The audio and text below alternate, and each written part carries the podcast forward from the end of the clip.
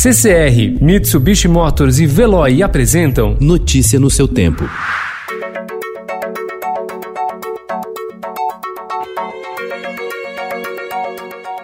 Olá, seja bem-vindo. Hoje é sexta-feira, 1 de maio de 2020. Eu sou Gustavo Toledo, ao meu lado, Alessandra Romano. E estes são os principais destaques do jornal Estado de São Paulo.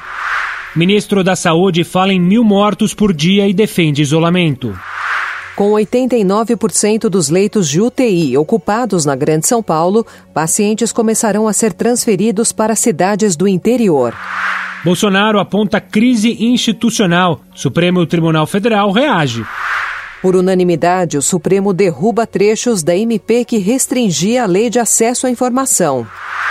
Presidente não mostra exames sobre contaminação de coronavírus e juíza dá novo prazo. Jair Bolsonaro afirma que talvez tenha sido contaminado pelo novo coronavírus e não sentiu. Apesar do risco do novo coronavírus, multidão passa a madrugada diante de agências da Caixa para tentar receber o auxílio emergencial de 600 reais. Deputados vão atrás do Banco Central por créditos a igrejas. ONU prevê volta do meio bilhão à pobreza por causa da pandemia.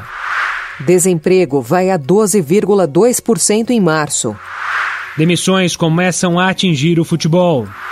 Entidades e governos oferecem hospedagem a agentes de saúde para deter contaminação. Comida para abraçar a mãe, presentear com quitutes atenua a distância. Nova arte colaborativa. Instituições artísticas se reinventam. Notícia no seu tempo. Oferecimento CCR e Mitsubishi Motors. Apoio Veloy. Fique em casa. Passe sem filas com o Veloy depois.